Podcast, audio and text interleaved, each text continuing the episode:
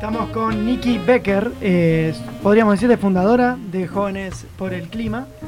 Eh, bueno, Nikki, recién estábamos charlando. Ahí está, bienvenida. ¿Cómo, ¿Cómo se formó Jóvenes por el Clima? Que digo, empezaron en febrero, ya dieron una conferencia a la ONU, recién nos decías que te vas a ir para Madrid al...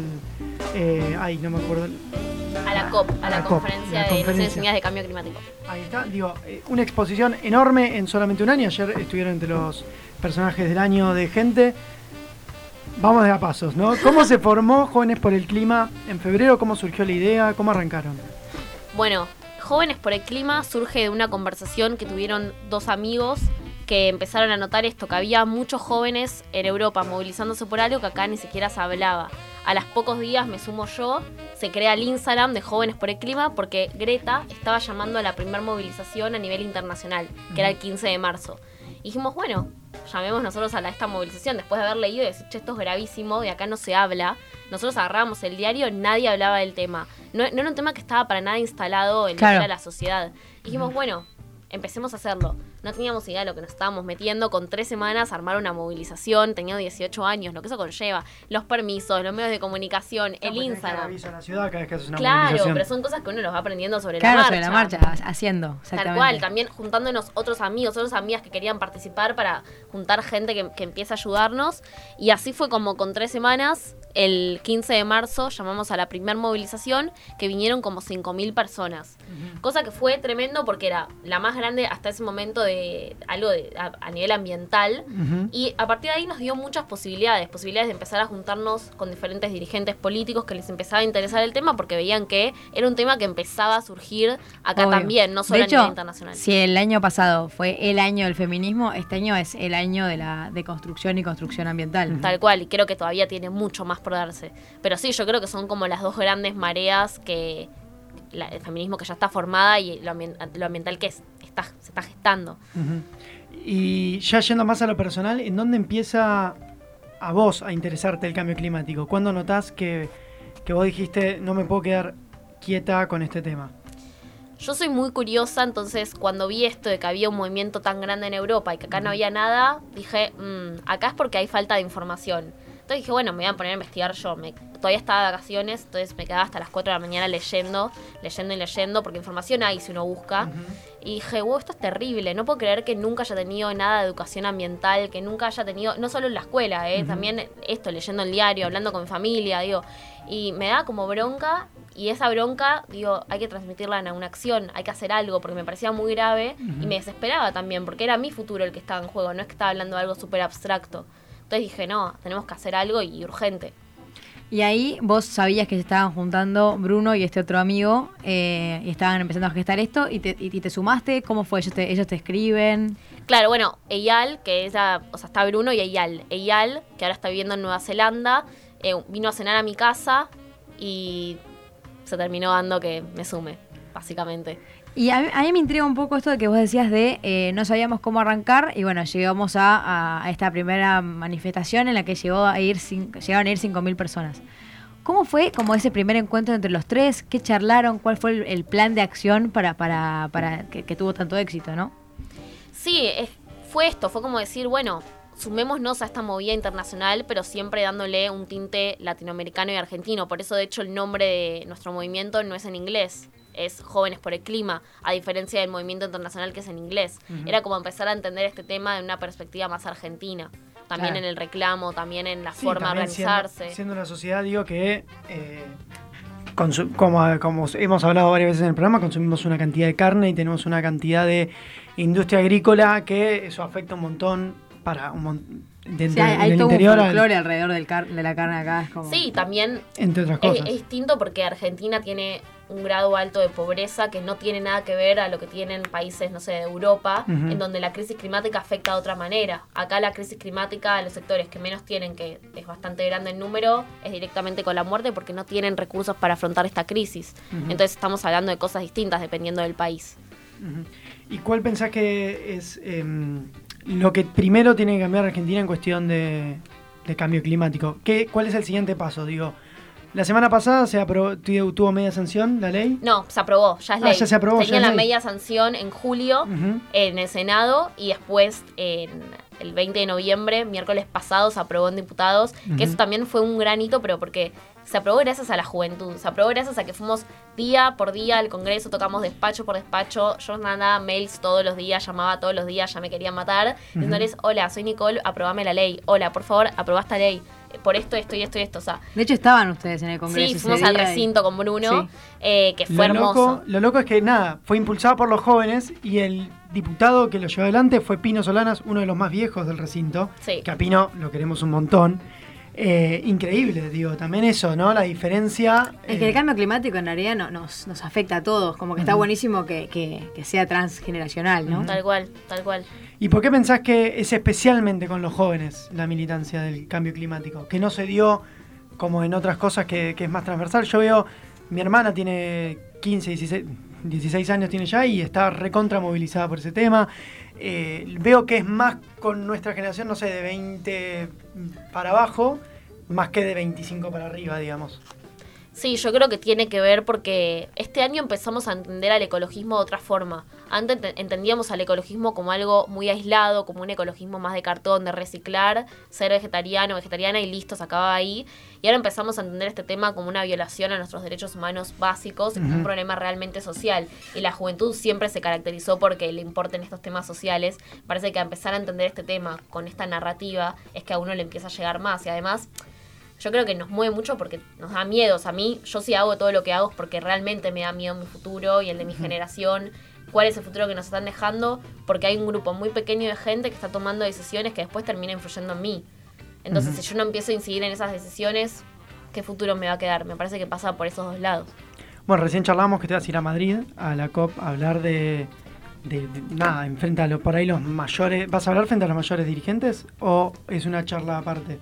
Eh, ¿Cómo eso, va a ser? yo me voy becada por el Banco Iberoamericano de Desarrollo, que ahí voy a dar una charla frente a los dirigentes del banco, de la COP.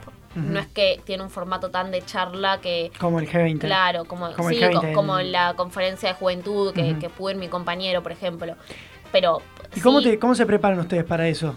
Siendo, habiendo salido el año pasado del colegio, digo, a mí, yo me, me ponía un año Sí. después del colegio y No, estaba... además tenés que enfrentarte, no sé, eh, a, a pesos, pesos pesados, en serio. Sí, gente que sabe, nada, que por ahí no le da pelota y vos lo tenés que hacer que se interese por ese tema.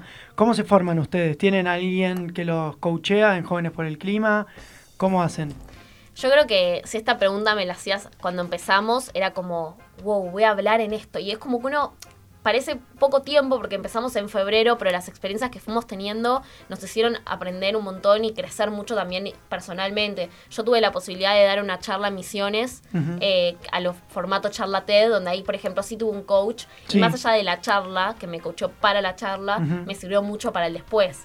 Claro. Eh, pero después, por ejemplo, hablar en diputados ya es algo que parecía moneda corriente, cuando en realidad al principio era, no puedo creer lo que estoy haciendo, pero también uno no se da cuenta, como estamos tan a miles, como lo haces, lo haces, lo haces, y como que después decís, che, acabo de, hice ayer fui al evento de revista Gente, ¿qué hice? Hice O 20 sea, ¿Y, sen- y entrevistas, sentís que te, que, 14 te, que te validan la gente que te escucha y que te presta atención?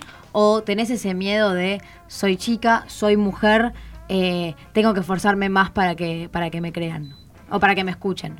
Eh, están ambas. Creo que depende mucho del espacio. Sí creo que hay más desafíos por ser mujer y sí creo que hay más desafíos por ser joven y esa mezcla a veces es dura, pero mm, lo trato de usar como motivación a, al revés. a- o sea, el esfuerzo y la presión sí la siento, pero creo que no sé, eso me motiva más a hacerlo Claro, te todavía. potencia en algún punto. Claro, como que es, me motiva más todavía el hecho de también no solo estar luchando por el ecologismo, sino también como formarme como dirigente mujer y con lo que eso significa. De hecho, yo pienso como que recién hablaban de, de- de esto de, de las generaciones y vos decías esto de que hasta los 25 más o menos es donde más resuena la, lo que es la, la lucha por el cambio climático.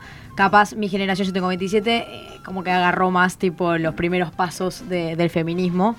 Eh, pero siento como que somos, somos en definitiva eh, esta, esta década más o menos, eh, desde los 18 hasta los 30, eh, somos una generación militante de, de por sí. En vos, la militancia, más allá del cambio climático, tengo entendido que también ibas a las marchas por el aborto y por el feminismo. ¿Cómo, cómo nace en vos eh, esta, esta sangre de querer cambiar las cosas? Yo no te puedo decir un momento exacto, creo que desde que tengo memoria siempre fui muy sensible a lo social, siempre me imaginé estando en lugares así, nunca en esto puntualmente, em, porque no tenía idea en lo que me iba a llevar la lucha contra el cambio climático y todos estos desafíos, pero sí me veía siempre incidiendo, cuando me decías cuál es tu sueño, siempre era estar en, no sé, la ONU, estar en tal lado, siempre era como algo social. Y también tiene que ver con que yo desde los ocho años, yo soy judía y voy a un movimiento eh, juvenil judío en donde es de educación no formal. Y desde los ocho años que cada sábado tengo actividades de, pensar cosas sociales, problemas sociales, desde los ocho años, de que tengo memoria, básicamente mi vida se trata de eso. Entonces, como sí, de mirar más allá de vos. Claro, como de, tener esta perspectiva social, eh, lo tengo desde muy chiquita. Entonces me parece que no es que tenga un momento puntual, sino que siento que es parte de mí, parte de mi forma de ser. ¿Cómo te formas vos en cuanto a ecología, cambio climático? ¿Cómo, ¿A quiénes lees o por ahí qué medios consumís? Como para por ahí alguien está del otro lado que quiere empezar, además de, obviamente hay un par de documentales en Netflix y un montón de cosas de por dónde empezar. ¿Qué haces vos día a día como para mantenerte informada? Bueno, yo cuando empecé, lo primero que leí es el informe del IPCC, que es un informe que está realizado por diferentes expertos de científicos, que está avalado por la ONU. Entonces me parece que tiene mucho peso y está como muy eh, legitimado. Y después de eso empecé a leer muchas noticias en diferentes medios, no es que tengo uno puntualmente. Y yo me junto mucho con personas, como eso trato de hacerlo siempre. Tengo mis mentores a nivel ambiental que siempre me junto, siempre les pregunto, porque digo, yo soy tengo 18 años y estoy estudiando derecho, no estoy estudiando algo técnico, algo eh, que tenga que ver con, con, cambio climático. cambio climático. No ingeniería ambiental, por claro, ejemplo. y siento que ese tampoco es mi rol. O sea, mi rol, yo no voy a venir acá y te voy a dar una clase de lo que es el cambio climático, porque eso es algo que me parece que hay otras personas que lo pueden hacer mucho mejor que yo. Sí, tengo una responsabilidad enorme de saberlo y por eso leo un montón sobre eso pero no pienso que ese es mi rol, mi rol me parece que es otro. Recién decías que te juntabas con personas. Eh, ¿Quiénes son tus referentes en, el área? Eh, Enrique, de la Fundación FARN. Enrique, que es otro, Enrique Viale, que es un abogado ambiental también. Eh, ellos son, son mayores. ¿Y, en lo personal, tipo, no sé, ¿cómo te encontrás hablando esto con, con, con tus viejos, tus abuelos, no sé, como con, tus, con tus referentes más cercanos, pero de otras generaciones? Sí, también tengo dos referentes mujeres que no tiene que ver con lo ambiental, pero sí que me impulsaron mucho como a lo social, que son Jessie y Maya, que también me dieron muchas posibilidades.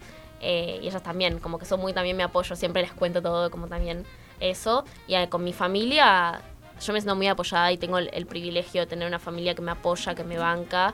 Eh, también es difícil, o sea, yo no estoy casi nunca en mi casa y un montón de cuestiones que, que son difíciles de afrontar y, que por suerte tengo la posibilidad de que me apoyen igual. porque además de militante sos hija, sos joven, sos... sí, un montón de cosas. Eh, bueno, ayer, recién nos contabas que ayer que fueron al evento de gente fueron con vestidos con ropa sustentable. Eh, hace poco estuve leyendo un poco de eso y me, me encantaba, digo, la cantidad de tela, por ejemplo, que se tira y que se podría reciclar. ¿Nos querés comentar un poco de eso? Por ahí, la diseñadora o alguien que diseñe ropa sustentable. Sí, a mí me hizo el vestido Luma Baez, que lo que trata ella de hacer es agarrar pedazos de tela y con eso hacer algo, una prenda distinta. Me parece que es muy interesante porque estamos muy acostumbrados a usar, tirar, usar, tirar. Y esto es un poco de resignificar estos pedazos que la gente los tiraría, que las fábricas lo tiran y que ella con eso te termina haciendo un vestido hermoso que uno lo puede usar. Y, y es eso, es como un poco cambiar el paradigma de consumo que, nos trae, que a veces la ropa pensamos que no forma parte de eso, que es solo la comida, pero no, es mucho más amplio. Me parece que es súper interesante y que, hay que apostar a eso y, incentivar a este tipo de, emprendedoras y emprendedores. Sí, en la vida romper con ese esquema del usar tirar. Como que creo que se usa, se, lleva, llevaba todo, desde la ropa, eh, no sé, cepillo de dientes y un montón de cosas que es este concepto de estamos muy acostumbrados a, a darle poca vida útil a las cosas. Tal cual. Y eso termina generando una deuda tremenda a nivel ambiental, entonces. Totalmente. Bueno, volviendo un toque hacia la COP, estamos como yendo y viendo de temas. ¿Qué, te pare qué, qué, tenemos que esperar de la, de esta, de la, próxima confederación? Digo, ¿qué, ¿Qué es lo que se espera? ¿A qué acuerdos lleguen los líderes? Yo creo que lo, lo importante también es tener representación latinoamericana. Lo que pasó es que iba a ir mucha gente de Latinoamérica porque iba a ser en Chile y la presidencia era en Chile y como ahora al ser de, hacer en Madrid iba a ir muy poca gente. Entonces es importante que, que esa perspectiva y esa perspectiva juvenil esté presente sí o sí. Claro, que lo regional pise, pise fuerte, y más con el independientemente de contexto que hayamos estamos ido. pasando. Claro. Eso me parece fundamental. Y ahora sí, la última ya para cerrar y, y dejarte, y dejarte libre. Eh, te, tengo una pregunta medio extraña. A ver. Viajamos en el tiempo. Listo. Vos eh, tenés que ser recordada por un, un- no sé, Nicole, la chica que Dos puntos. logró qué cosa. O sea, ¿por, qué- por qué querría ser recordada en el tiempo? Se me. Lo La que se me maté. es como. No, o sea, como que sí, pero es muy general. Igual, la chica que logró que en Argentina, por ejemplo, se deje de tener eh, como proyecto acá muerta. La chica, o sea, que logró que, que el cambio climático realmente se instale y sea política de Estado en Argentina.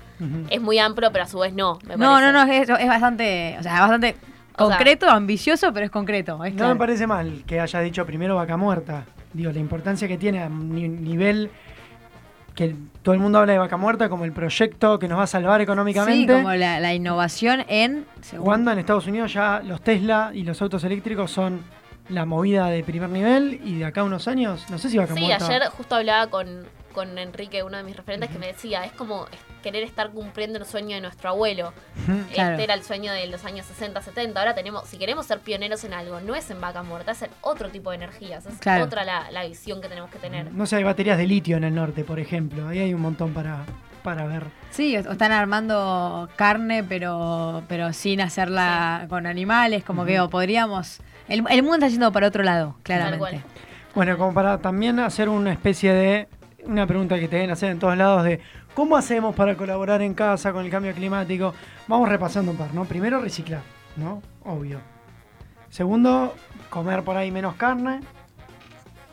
Moda sustentable, fijarse si se puede algo así, plantar, algo que nos quieras.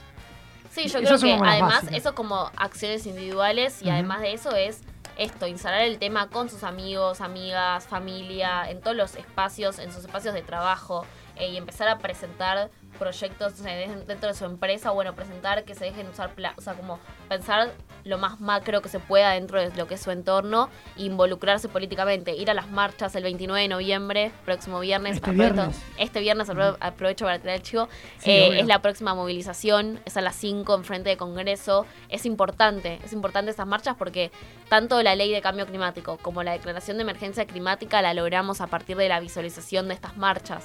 Fue a partir de estas marchas decir, queremos que pase esto y se pasó a partir de la gente y la convocatoria que tuvimos. ¿Y en esta qué Piden en particular? En esta puntualmente no es que hay un pedido como antes porque la ley ya se aprobó, Sí. sino que hay pedidos más generales como por ejemplo vaca muerta, no es que hay una ley, por ejemplo. Y también, bueno, mostrar un poco y marcar la cancha antes de la, de la Claro, tal cual.